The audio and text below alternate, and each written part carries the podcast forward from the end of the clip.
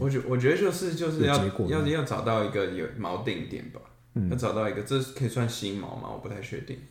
嗯，就是你要找到一个，你要你要找到一个生有可恋的原因，不然你生无可恋，说真的，为什么要留在世界上？你讲这个不是废话吗？当然要讲说啊，我刚才就是讲说我深有可恋，就是因为我看到了这个美洲贸易战，我把它当成一个剧在看。对啊所以你的你的点是什么？没有，我我我说的就是这样啊，就是确实就要像你这样啊，就是要找到一个，当很想要自杀的时候对，候，好了，反正就是江大成刚刚就是把我的那个理论背景讲出来哈，就是你就就这样子，就是深当然是深有可恋啊，不然这废话，我帮我讲这干嘛？不然剪掉嘛。我要讲。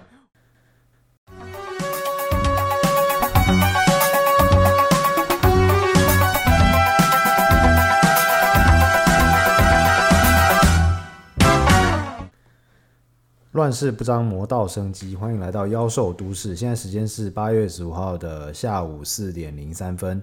那今天呢，很高兴跟 Jonathan 呢又又碰面了哈。今天是我们正式的第一集的节目。那今天的节目呢，我们呃主要呢是要聊一个比较严肃的话题，就是这个话题就是有关于我们呃常常会看到很多人他在生活上可能或者是工作上遇到某一些困难的时候，然后他可能就卡住了，或者是说呢他遭遇到人生重大的危机哦，然后他没有办法处理，又或者是呢他在成长的过程当中啊、有遭受到很多不公平的对待。哦，那造成他呢成年以后，或者是说他还在青少年时期呢，哦，就会有这样的倾向，想要去结束自己的生命啊。这也是我们今天要聊的话题，就是自杀。好，那为什么想要聊这个话题呢？这主要是跟我想要做这个 podcast 有很大的这个关联啊。这个我们稍后再谈。Jonathan，嗨，那今天有什么有什么这方面的这个资讯想跟我们分享一下？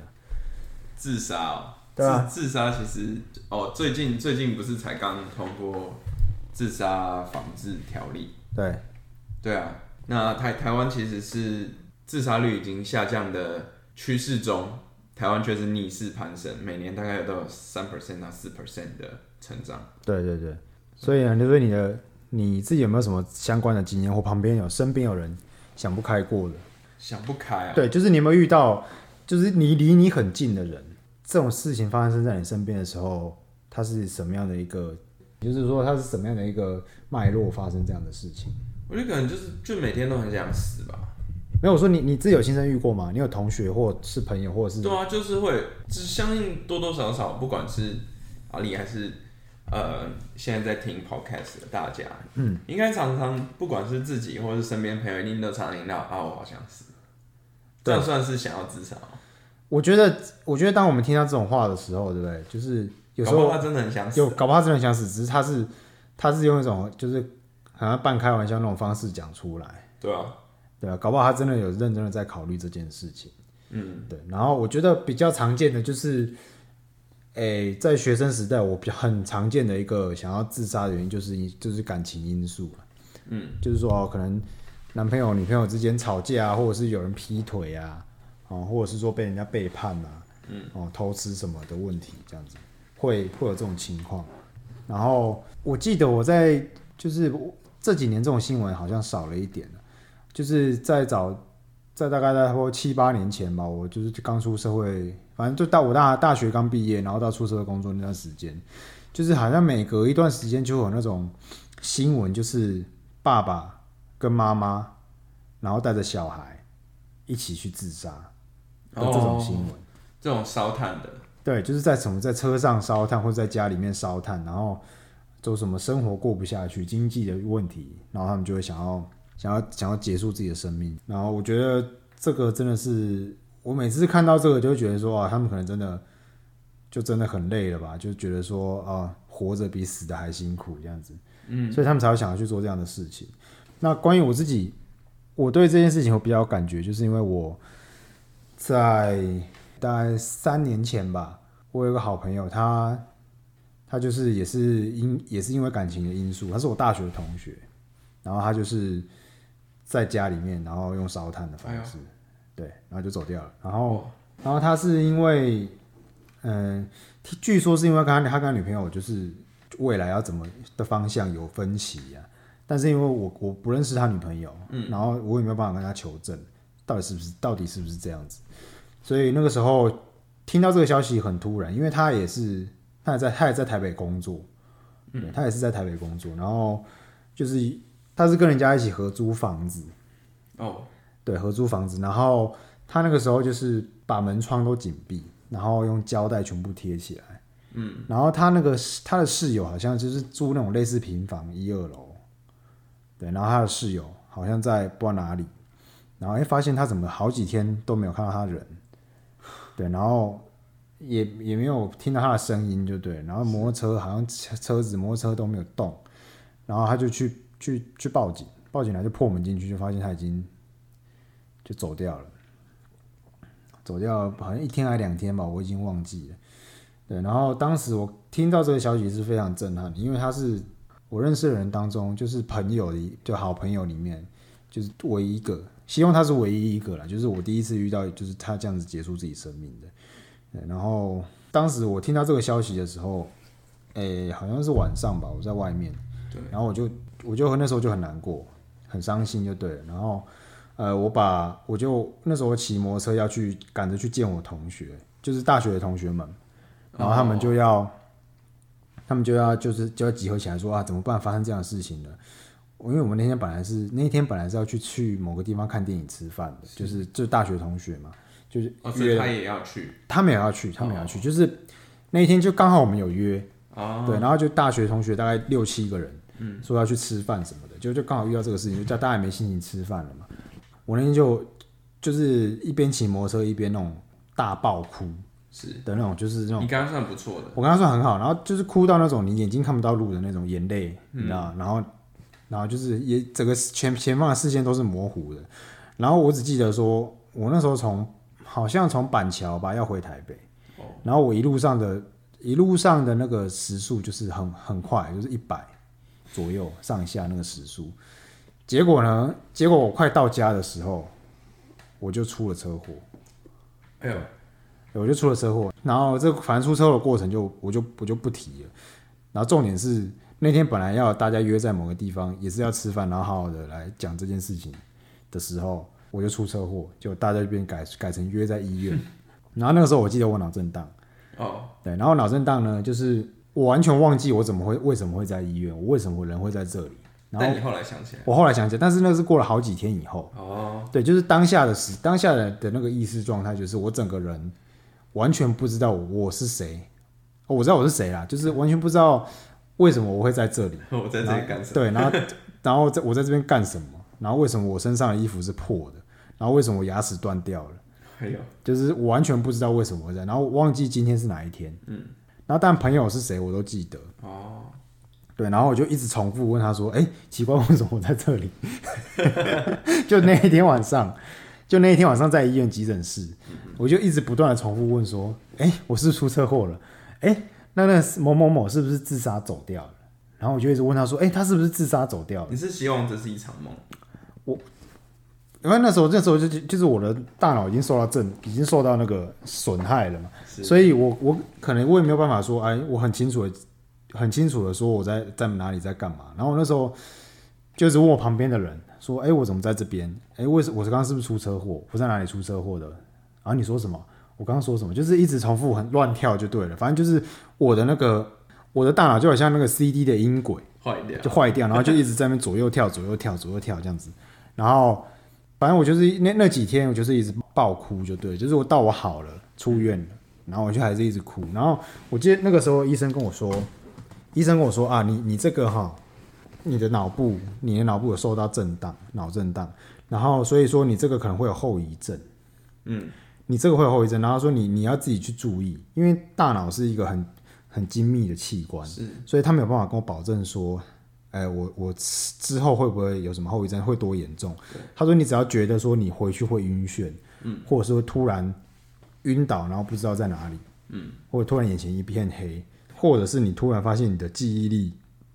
下降非常非常多，或者是认知上面有出现什么问题，你就一定要赶快回来复诊。是，他说我那个时候我的大脑是没有没有出血的，但是因为我受到这就是脑震荡，所以会有什么后遗症不知道，因为这个不会有人有有办法给我很明确的答复。然后我就说好吧，那我就我就说是有有症状我再回来。那如果没有很严重，那就我就不回来了。对，就是我后后来我就没我就没有回去。但是我发现我从那一天从那天出完车祸之后，我的记忆力是有衰退的感觉，就是、对我讲话的反应变慢很多，就是会常常讲到一半忘记我要讲什么，嗯，然后讲到一半忘记，哎、哎、我我接下来要说什么？我以为那是因为你想要让整个对话变得比较有趣。不是不是不是 不是这样子，就是我现在发现我会讲话会变成说，哎、哎、我讲到一半会忘记说，哎、我刚刚想到我刚刚本来想到一个东西要讲，可是我忘记了。对，你这样会有等于是在埋梗，你知道吗？对对对，嘿，不然，但我不是故意的。然后有时候，有时候我会讲讲讲讲讲讲讲讲到哎一个段落说，哎，忘记我一开始的主题是什么，就是我就会忘记我一开始要拉回去。比如说我们在讲话要举例的时候啊，比如说我们在讲自杀这个话题，然后我们会举很多的例子嘛，对啊，或者说在谈一些某一些经验谈嘛。然后谈一谈之后呢，因为哎奇怪，我谈到这边，我刚刚一开始我是的主题是什么我就忘了，常常会有这种情况。然后这有点像是那个日本的那种综艺节目。对，但我这不是我故意的，因为我以前我以前我讲话是我我我自己觉得我以前讲话是很有结构的啊，啊，就是我从一开始我要讲什么，然后我要发散到几个分支，然后到最后我再把它拉回来，然后做总结。对，这就是完全就是一个很自然，对我来说很自然的过程。可是自从呢，就出了那场车祸之后呢，就是因为我不知道是因为我那时候太难过，还是因为真的是头去撞到，我这个能力就开始变得不行了，就是不行，就是我必须要，我可能要讲什么，我必须要先把它写下来。哦，然后有重点，就是不用写的每一个字写，就是要有一个结构的重点，要大纲，然后我才有办法像我之前那样子讲话。所以这个就是呃遇到朋友朋友过世，然后出车祸遇到的这个状况，然后这跟我为什么想要做 podcast 有什么关联呢？就是因为我觉得那个时候那个时候突然在这场车祸没多久，我就前一份工作我就离职。然后我就在家休息了一段时间，然后就开始准备我们学校的考试嘛。我们学校是一一八年入学嘛，就所以是一起那时候刚出车祸完，对刚出车祸完，然后我就想那个时候就是还好有考上了，如果没考上的话可能会更糟。就是在学校这段时间，就是让我的大脑有有经过一点点复健，哦，对，就是也很久没有念，很久没有打开书了嘛。嗯嗯，对，我就一直哎、多久啊？十年没有开开书了，然后进进学校就开始读书，然后就发现自己的呃理解力跟理解力本来就不好，因为我本来本身就没有很聪明，但是记忆力真的下降很多，记忆的能力。然后你记不记得我们那时候上那个简报课程，嗯，我根本没有办法背啊，就是我就是不我无法背稿，嗯，超过三分钟的讲稿我就背不起来了，嗯嗯，对，两分钟三分钟的讲稿我就会背不起来，然后而且那个时候又是用自己不熟悉的语言，所以就根本没有办法背。然后可是我后来我我还是觉得说我还是要，因为我才三十几岁嘛，如果说对我还是要把这个问题解决掉。对，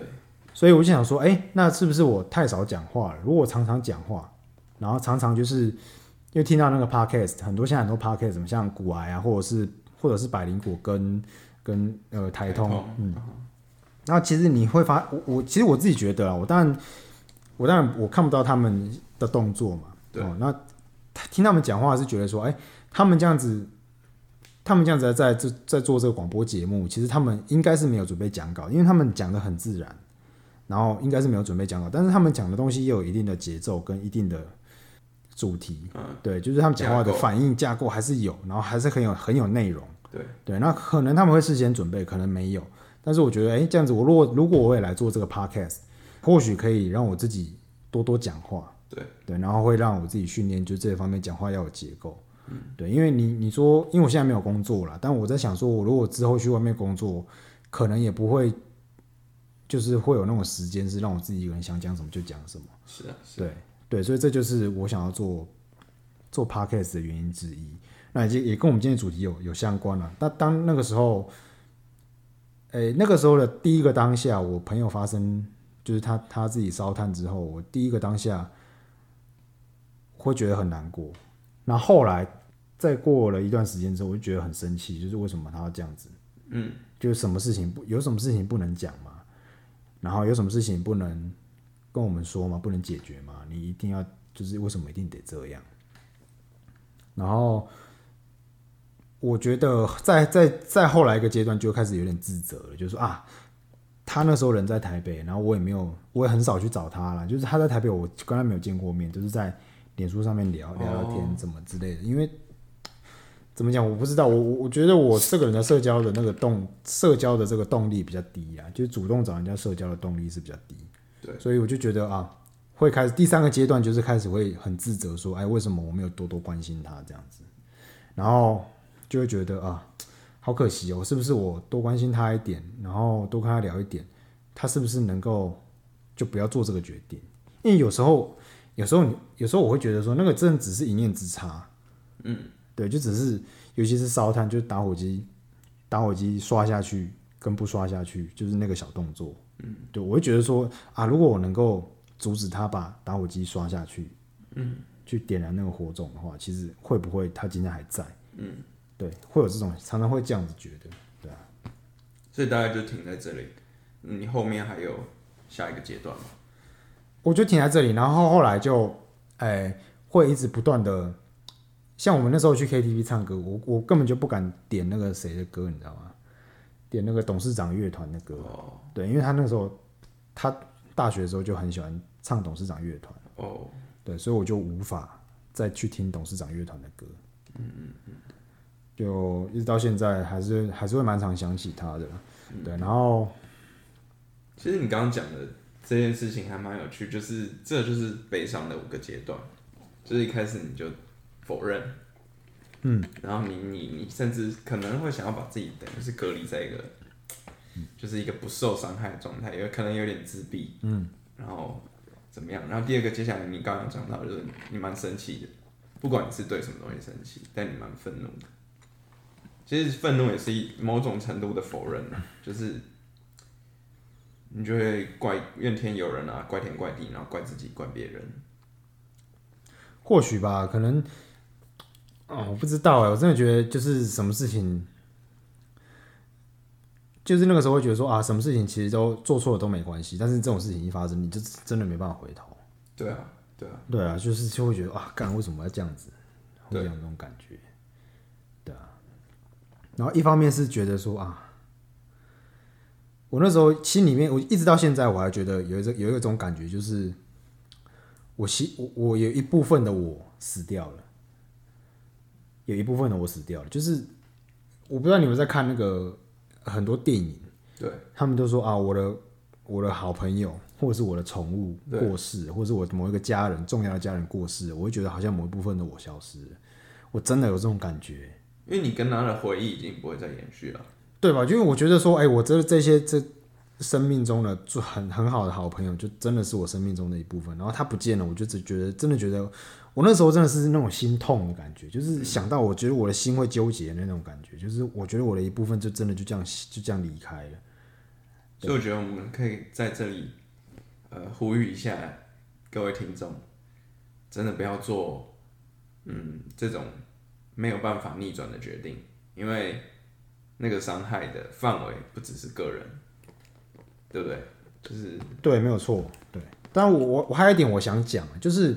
我们通常啊，我们在对于这种，比如说他有一点点忧郁倾向，或者是在低潮当中的人，对，我们通常都会用这种类似这种道德劝说的方式劝他们说，就像你刚刚讲的啊，就是像我们跟我们听众说啊，请各位听众哦，就是说，当然我我也会有这种想法，就是说，哎，请各位听众，就是或者说我们的朋友哦，就尽量不要做这样的事情。但我觉得有时候真的在那个状态里面的人啊。他反而会觉得说，这是一种压力，这是一种压力，然后这是一种压迫。因为说我他就就是可能某些听众，很多听众都会有那种很低潮的时候，就不管是你发生什么事情，可能是你失业了，或者是你呃女朋友分手了，或者是你突然欠下大笔债务，嗯，然后你真的觉得说，靠，这个人生真的没有希望了，我真的觉得这个地方不好玩，我要离开。对。我觉得自杀可能有一个很大的那个，我觉得我觉得大部分，我觉得这个地方不好玩。对，这个地方真的不好玩，就玩不下去，对玩不下去了嘛。就是我靠边，我就已经玩这个游戏，我已经玩烂了，我就玩不赢了。对，我这当然是要没办法重新开始，然后就直接登出算了。真的登出了，对，就登出了嘛。那其实我觉得，我觉得他们当下在那个那种那种状况底下的话，其实我们讲这种话有点像是类似像在讲干话，你知道吗？就是你有没有听过那种？呃，就是呃，如果学会笑的话，那就不会哭了。这种干话，对，这是这种话。好，你听，你这样看字面上的意思，你就觉得它是好像很正能量。那、其实其实他根本一点也不正能量，为什么？因为他这种话一点同理心都没有。那那是要倒立啊，倒立的话眼泪就不会流。对，没有错，就是类似这种白痴的这种这种干什么倒立的话眼泪不会流下来，什么什么笑什么哭啥小的，我觉得这种话没有错是正能量，而且你在什么长辈长辈的那群组啊，然后什么什么脸书上面常常看到这种贴图，我还以为长辈都是呃那个早安，事事顺心。对，就是类似这种，我我并不是说在讲说自杀这个主题的这种励志型的话，是就是说啊、如果开心也是过一天，难过也是过一天，那你为什么要难过呢？哦干、这个对，这个超这个超干的，为什么？为什么干？我现在要分析给你听，嗯，因为这种话超级没有同理心。是吗？因为他没有站在那个受苦的人的角度去想，嗯，他是站在自己的角度告诉你说，我在指导你，对对，我在指导你，你不应该这样做，你应该要怎么做。可是我看，我就他妈我就已经输了一屁一屁股的债了，或者是说我已经过得这么惨了，然后你他你还要来教训我，所以我觉得，就像你刚刚讲的，当然我们都我们都不乐见这种事情发生，但是我如果觉得，如果说有这种当有这种人出现在我面前的时候，我觉得我们应该用另外一种方式去跟他们相处，就不要说，当然可能我们的听众朋友，因为我们没有看到他们人嘛。对啊，然后我们的听众朋友可能有很多各种不同的状况，或者说你看电视上的一些某一些自杀宣导广告，嗯，他们会觉得说好，用这种方式来讲，就说啊，希望大家不要做出这种蠢事，啊，他的伤害是怎么样，或者是说呃自杀专线啊、就是珍惜生命的这种话语，我我觉得这里我要讲的是，刚刚刚刚提到那段话，我可能是呃，只是想要增大那个自杀的机会成本。对，就是没有错，对对对对对，就是只，只我我觉得只是想要提醒说，哎、你你你消失在这个世界上，它的机会成本远比只是你消失了，然后因为因为人会做一个决策，大部分都是理性的状态的话，一定是考量到哪一个机会成本最合理嘛。对对啊，那那当他选择登出，那那可能是他觉得说，哦，我比起我在这个生活上继续受苦怎么样的，我我我做这样的选择，我我可以比较呃舒服嘛，或者是就是这是一个比较好的决定，或者就是因为他生活已经逼得他没有办法了。嗯，他想要逃离，想要逃离那个辛苦的状态，对对对，就好像你背了一个很重的东西，你就只想把它放在地上。对，但这个当这这个这个东西是你自己本身的人生的时候，就是会有发生这种事情。对，你就是会有这种想法，这种动机就开始出现了。因为为什么？你要你要逃离这种痛苦的状态。对，那我回到刚刚我我我想讲的，就是说，在电视上的那些那些节目啊，防防治自杀的宣导的这些公益广告，嗯其实他们是因为他们没有办法一对一的跟这些想自杀的人对谈。对，所以他们真的就只能用这些很等于是教条式的东西在做宣传。对，所以我要跟各位听众朋友说的是，就是如果你你真的很想要离开这个世间，然后你又觉得这些公益广告其实根本对你一点帮助都没有，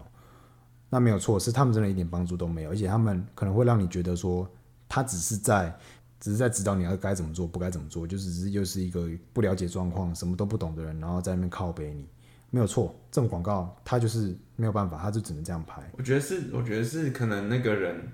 在那样的当下，他会有一种格格不入的感觉嘛，对就觉得哎、诶这个世界都是这样宣导，为什么？哎、甚至可能他们尝试过了，因为我相信在那样痛苦的当下，人都会想要试着脱离。但是当他们在试着脱离的过程中，嗯，有这样这样讲，可能又会让部分的呃，等于是在这样子痛苦的人觉得不是很公平。但我我的意思是说，有可能他们走的不够远，他们可能差不知道最后几里路，可以真的把生活也好或状态也好稍微做一些调整，但他们走不下去了。对，然后然后所以他们就会觉得这不可能。嗯，所以我觉我觉得是每个人看到的世界都不太一样，然后。所以，所以那样的教条没有错，只是会让他们觉得特别格格不入，因为他们做过尝试，嗯，对，有可能只是持续，就是有太多的原因导致这个尝试没有效，但是对他们的世界还有他们感受到、接受到的认知来说，就是这个东西没有效。嗯，这件这件事情我觉得很重要，就是在在自杀的当下，或是或是在很忧郁的那个状况里面，常常会觉得，无论别人讲什么，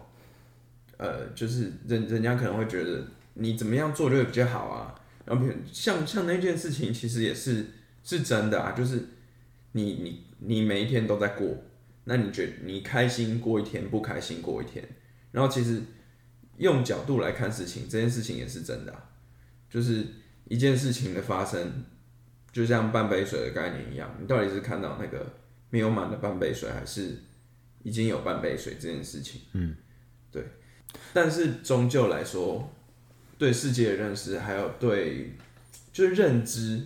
还有角度这件事情，是真的需要一个它的切换不是那么容易的。嗯，对当然没有说你你刚刚讲说啊，各个各种诠释的角度不一样嘛，对，所以会造成说啊，其实这些他们这些说法、这些观点也没有错，对。但今天我我们想要来 focus 在这些想要自杀的人，或者是呃长期处在忧郁的人身上，其实我个人是比较想要就是说，能够让他们觉得说，哎，至少有人理解他们，对。的某一些想法。不一定要理解他们全部，就像就像好像是我已经过得很不好了，然后你至少你理解我某部分的想法，就是可以倾听，对对，那让我觉得说好，那我我至少说我某些状况是有人知道的，然后这个时候他内心的部分的压力就会被释放掉一些些，那这就这也就是为什么哦，我要我要讲说哦，这些人他们在电视上的这些宣导广告其实很不恰当，或者是说你当你遇到朋友的时候，你去劝他说啊你不要自杀什么的，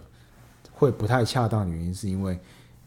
因为你这样子你你没有办法让他觉得说你你同理到他了。对，而且可能在那样的当下，最需要的是一个选择权。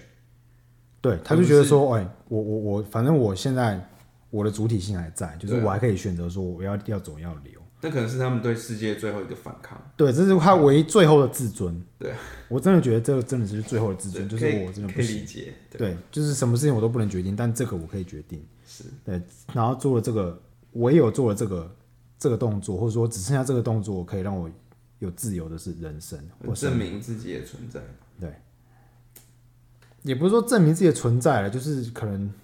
就自尊嘛，这就是我最后的自尊，就是我还可以选择这样子，嗯，对我可以选择就离开所有的事情，对，对，所以所以呃，其实我我当然我不是想要劝各位观众不要不要自杀，或者是劝你们要去自杀哈、当然这部分我不想要表态，但是我想要我想要说的是，如果说诶、就大家真的有这种想法念头出现的时候，就不管你是想要走，或者说你想要留，哦，其实我觉得都没有关系。对我我我我觉得这真是很对对。我我觉得我觉得都都没有关系，就是，但是我觉得你要你不管你要走或是要留都没有关系，对，因为我也曾经喜会想要有这种想法过，就是会觉得哦靠好累哦，就是一个你看一个三十多岁的异性恋男性，然后可能收入也没有很好，嗯，然后各方面条件都是非常的平庸，嗯，然后这个是自己没有办法，就是没有办法得到一个好好一点的物质条件的生活，然后又又觉得说啊，就算我有好的物质条件的生活，那怎么样？我人生还是一样这么空虚，就是住在，就是这，反正就是会觉得这个地球不适合我生存这样子。嗯，我觉得有很多想要自杀的人，其实也是这种想法。嗯嗯。然后我也觉得，就我不知道他们遇到什么事情啊，是对他，但是他们想走很累的那种感觉，可能是真的我们没有办法想象的。对，也就是说呢，比如说我今天跟你说，哎、江嘉诚有个工作看他妈超级爆干累，我妈的，我每天回到家，妈的躺到地板上，一踏进家门躺到地板就睡着，睡到隔天早上，然后我真的真的觉得超累，累到爆，没有做过这么累的工作，累到很想打人。然后你没有做过这个工作，对啊，每个人干每个人看到的、感受到的世界，真的是对，然后你因为你没有做过这个工作，所以你没有体验过那件事情，所以你也不无法理解说，哎干他到底是多累，对我可能就只是说哦很累，很累，然后你休息一下嘛，对哦、那你那、你有睡觉啦？对啊，你有休息就好了，那你去洗个澡嘛之类的。他说不行，不是不是，教练，我跟你讲，真的超累，累到怎样怎样，我腰酸背痛什么什么的。我觉得这些想要自杀的人，自杀的人其实也是这样子，就是他们真的是累到一个不行，然后心里面受伤的伤痕，然后那种悲伤或愤怒真的是强强到一个不行，就是不想自杀的人是可能很难理解的。我觉得可能还有一个很重要的点是说，可能会有人跟他讲说，哎、那那你就换个工作、啊，对吧、为什么你不去解决这个状况？对，对，对，那这个想要这个工作人就没办法啊，我怎么样怎么样，可能要有签合约或是怎么之类然后。然后然后可能就是啊，乳蛇啦，乳蛇都说没办法，对对对对，像哇我啊，直接爆掉，对啊，直接就像这种这种话就是没有帮助。对，所以我觉得想要想要自杀的人，或者是那些呃很很忧郁忧郁的人，或有忧郁症的人，其实常常面临这种困境，就是旁边的人的不理解。我觉得，对我觉得就是刚刚讲的这句话其实没有错哦，就是你要前进，就其实我们人每一天都碰到非常非常多的困难，所以我们确实是必须得前进，这没有办法。然后真的是碰到问题、碰到困难，你必须要去解决它。嗯，可是，在那个当下，当他可能没有那个能力，他他那个状况没有办法去解决问题的时候，或者说，对他就是没有那样想，他也想不到，然后或是他他认为他已经有做了够多的尝试，嗯，虽然很明显就是问题没有被解决嘛，对。那他肯定还需要更多的尝试。嗯，如果是要解决问题，那在这个当下应该是要 focus 在就是他要怎么样才可以能够有足够的力去再去解决问题，而不是去否定它。我我觉得刚刚那个东西，它背后的 concept 可能是好的，嗯但是那句话传递到，呃我在否定你这个行为，对对对，我在否定你这个想法，就是你不够努力，然后那个人可能就会觉得或者说你，或者是或者说你，或许你已经很努力，但是你这个想法还是错的，所以就表示你这个还这件事整件事还是错的。对，然后他可能就会觉得超级不开心吧。对啊，他就已经他人家就已经很想死，你还在那边靠背他，那你可不可以？你可不可以妈？你就不要讲话，然后你把你的耳朵竖起来，然后听听听听人家想自杀的人听就，就听。想要讲什么，然后你你你要你听也不是说干，你好像眼睛看着他，然后其实你根本没有听进去。我觉得，我觉得你要听要听别人讲话，尤其尤其是你身边的人，他有这种困有有这种困难的时候，或者说他真的很忧郁，然后心情差到一个爆炸的时候，你真的要拿出你，你如果把他当朋友的话，你真要拿出你百分之一百的注意力跟理解力去听他讲话。对，就好像你在听那种大学必修的课，就是你这堂这门课被当掉，你这个学位就拿不到的那个老师在讲话的时候，还要再更专心是不十倍。是太太严肃了？我们 就是要这么严肃啊，因为你哎、这是你的好朋友，然后他今天跟你说他有这个困难，然后他有很有可能想要结束结束掉他结束掉他的生命，不管他今天做这个决定是正确或不对，不管他今天要走要留，对你都要意识到说，这很有可能是你最后一次听到他这样子跟你讲话，嗯，因为他有很有可能你们这次见完面之后，他下次回去他就你就不会再见到他了，对，好，当然你不是说你你不是因为说我们身为一个好朋友，我们听他讲话，是因为我们要阻止他去自杀。对，其实我觉得有有一部分说，我是会觉得说，好，你要你要走要留，我真的我真的我不能够去阻止你，嗯，我也不能够去左右你，但是基于我们两个的关系，然后你又跟我讲这么严重哦，这么状严重的状况，我必须要仔细听，因为这很有可能真的是我最后一次听到你这么认真的坐下来跟我讲话。对啊，我觉得这个是很重要的，就是我觉得倾听这件事情，它是很有力量的。它的力量不不是来自于说我听完之后我给你什么结论，我听完之后我给你什么建议。它的力量来来自于就是说我今天很专心的听你讲话，我很专心的接受你想要表达的一切。光是这件事情，其实就可以对讲话的那个人有很大的帮助。可以稍微让大家觉得不要那么格格不入。对，就是说啊，我至少讲话有人在听，而且他很专心听，而且他而且他理解，就不管他有什么意见，但是他很专心的听我讲话，就是会觉得说这个世界上有一个人，他的注意力是放在我身上。对啊，对啊，对啊，因为因为在在在很忧郁或很低落的当下，我觉得很多时候会感受到很强烈的孤独感吧。对，没有错，就没有人理解那种感觉。对，所以我觉得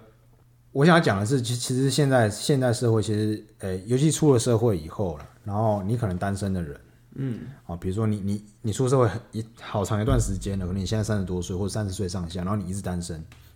然后你一直在工作，嗯，这个时候呢，你的你的那个旁边的这个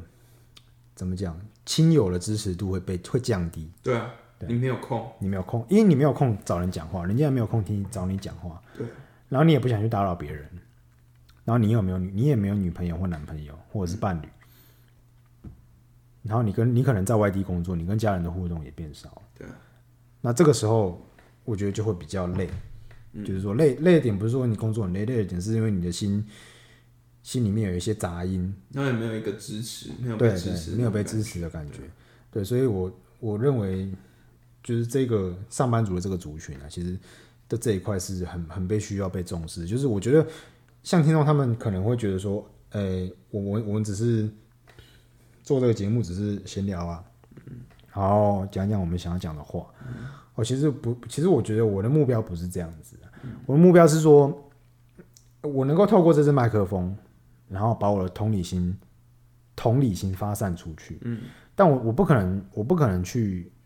呃同理到所有的每一个人，但是我至少能够同理某一部分的人，就是可能跟我类似处境或年纪差不多的人。嗯嗯嗯，对，就像、呃、很多听众朋友，可能他们真的是没有空啊、比如说像像为什么我们取这个名字叫妖兽都市，因为、因为现在这个现在这个社会环境就是一个很大一部分的人是住在都市里面，那他可能自己租房子，然后他可能上下班的时间很长，对，早出晚归，然后没有人可以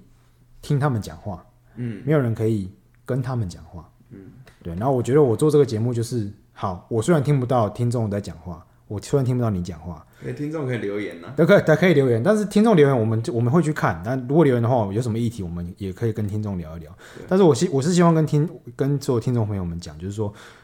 我们做这个节目啊，我们是希望能够透过这支麦克风，然后能够去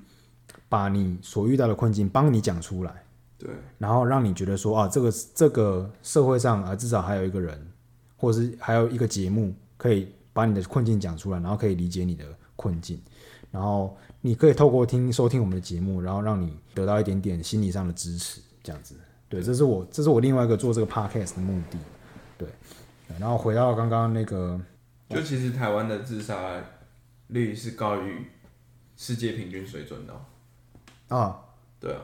这这件事情其实还蛮特别的。其实我觉得，我觉得是这样，就是台湾的自杀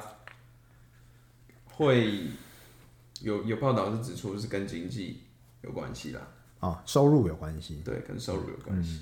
跟就是跟你的呃对啊经济啊，就是收入啊，然后支出这些东西。其实这个，对啊，这是非常切身有感的，就就好像公司这都会都会觉得说，哎、你就是烧一个那个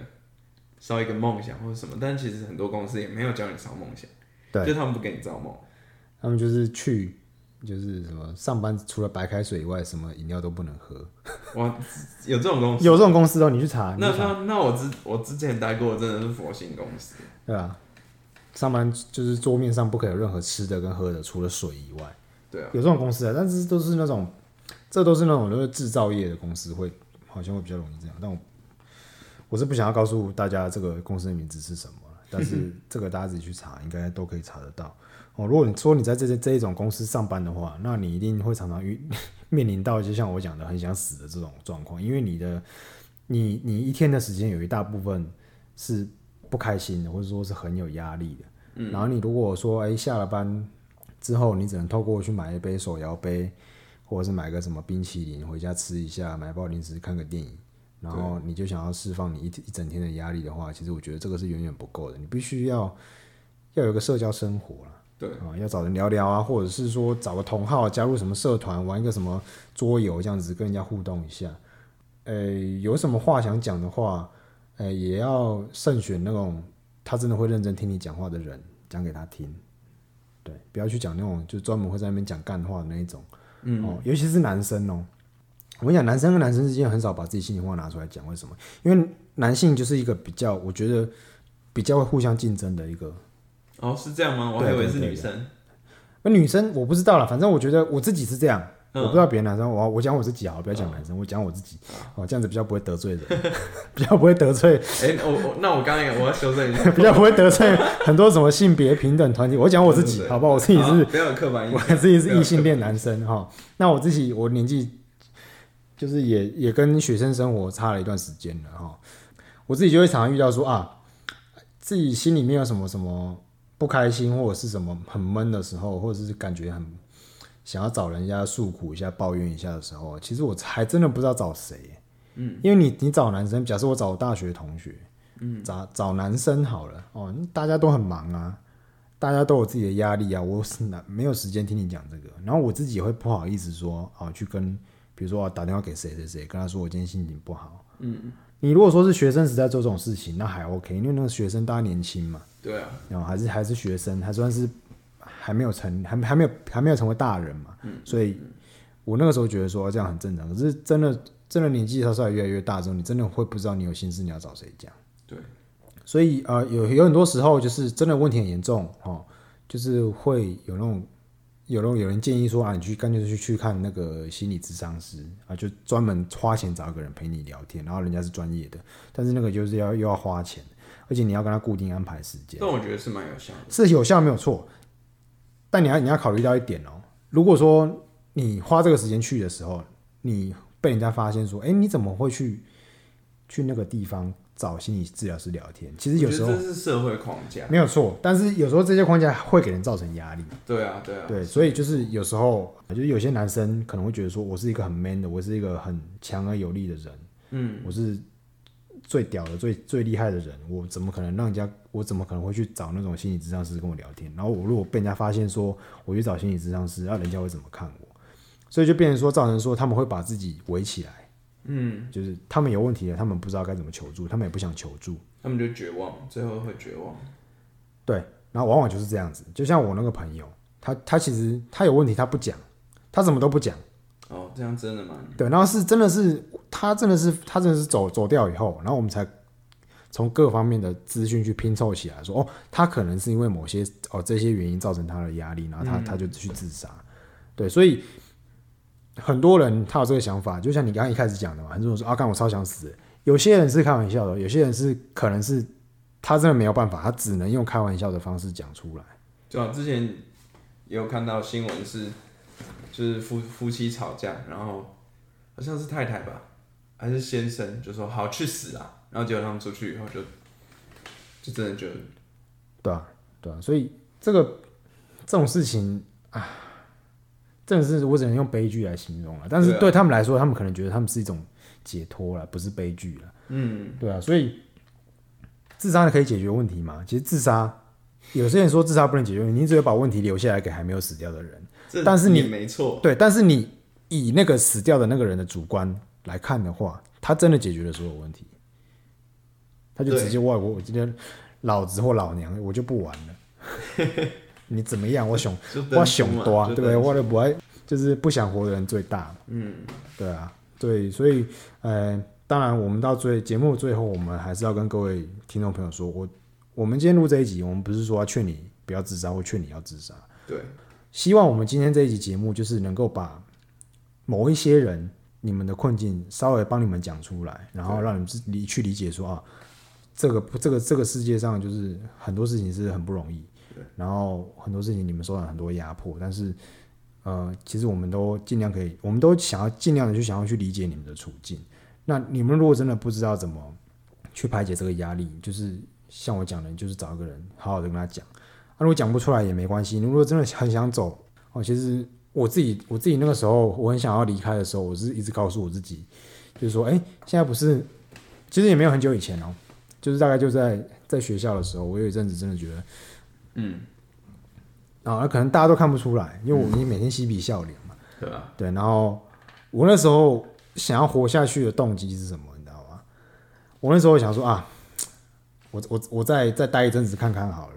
的原因是什么，你知道吗？因为美中贸易战嘛，嗯，然后越打越激烈。哦，我搞不好不用你自己的嘛。不是不是不是不用我自己，我很想要，好像你追剧追到一半，哦哦哦，看一下，要把它看看到说要把它看完，说看这到最后到底川普跟习近平两个人就是有一个盼望。对，就是对，说好没关系，现在这一一大堆鸟事发生在我身上没关系，但是我很想，我很好奇，到底美洲贸易战打到后来会发展到怎么样？嗯，对，然后后来不是疫情又爆发嘛，嗯我靠呗，这个越来越精彩了，就是想说啊，我要我要继续追下去，说看这到底到最后会结局会是怎么样？所以那时候想说啊，好吧，那既然这件事情还算是蛮有趣的，嗯我就就留着把它想想要把它看到结。我觉我觉得就是就是要果要要找到一个有锚定点吧，要找到一个，这可以算新锚吗？我不太确定。嗯，就是你要找到一个，你要你要找到一个生有可恋的原因，不不然你生无可恋。说真的，为什么要留在世界上？你讲这不是废话吗？大家讲说啊，我刚才就在讲说我生有可恋，就是因为我看到了这个美洲贸易战，我把它当成一个剧在看。对啊所以你的你的点是什么？没有，我我我说的就是这样啊，就是确实就要像你这样，就是要找到一个当很想要自杀的时对，候，好了，反正就是江大成刚刚就是把我的那个理论背景讲出来哈，就是你就就这样子，就是生当然是生有可恋啊，不然这废话，我帮我讲这干嘛？不然剪掉嘛。我要讲我讲的深有可恋，就是说，就是我当下是已经有点万念万念俱灰，觉得说这个这个世界真的是一点也不好玩，真的超级不好玩的，超级他妈超累人的一个地方，就觉得说干真的不应该来的，来这边干累的要死。但是至少，哎、美洲贸易战越打越精彩，然后疫情又爆发，这个太精彩了，我一定要把它看完。对，对，好，就是跟各位跟各位听众分析分享一下，就是后来为什么我转念的原因呢？好，那今天的节目我看时间也差不多了，呃，希望各位听众呢能够在我们的这个呃 podcast 的留言区留言哦，然后给我们一些指教跟建议，对，然后感谢大家，感谢大家，欢迎大家下次再次收听妖兽都市，拜拜。拜拜。